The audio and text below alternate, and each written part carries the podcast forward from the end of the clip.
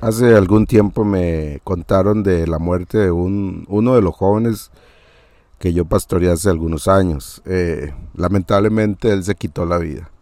Y cuando estas malas noticias llegan, uno se hace muchísimas preguntas, pero una de las preguntas que yo me hice es, ¿por qué no encontró a alguien con quien compartir sus, sus luchas, sus problemas, para desahogarse y, tal vez hubiera encontrado ayuda, ¿verdad?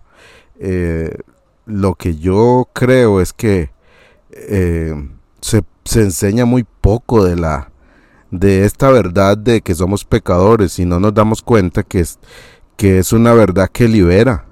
Libera de algo que yo creo que estamos enfermos todos porque todos crecimos o nacimos o pertenecemos a una, a una religión.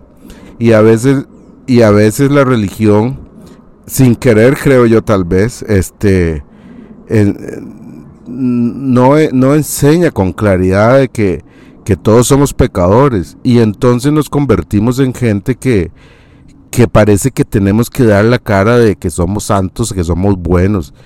Y entonces cuando vamos a la iglesia nos reunimos en, en grupos, este, todos proyectamos la imagen de que somos los más santos o los más buenos.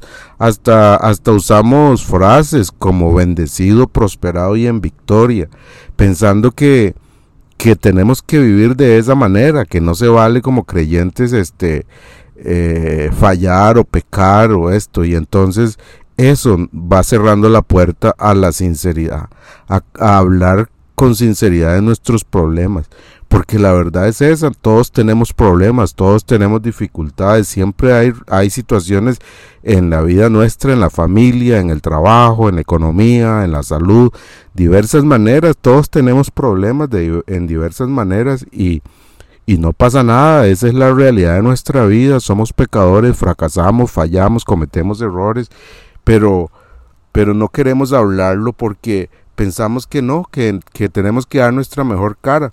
Y recuerdo yo a los, eh, recuerdo yo en Juan capítulo 8 a Jesús, eh, recuerdan el pasaje de la mujer adúltera.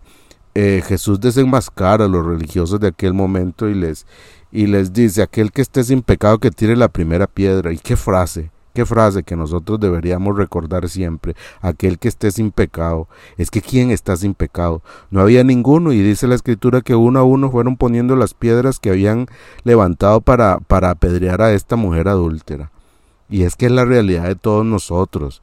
Y, y es una, una, verdad que libera, libera de la hipocresía. Todos somos pecadores. Y no somos libertinos de, de que nos quedamos cómodos con el pecado, no pero, pero lo sabemos y dejamos de andar juzgando a los demás y abrimos nuestro corazón y contamos cuando tenemos luchas, porque eso es, así es como se mueve el reino de los cielos. Espero que hoy usted recuerde esta verdad y, y comparta con alguien sus luchas, no se quede con ellas. Un abrazo.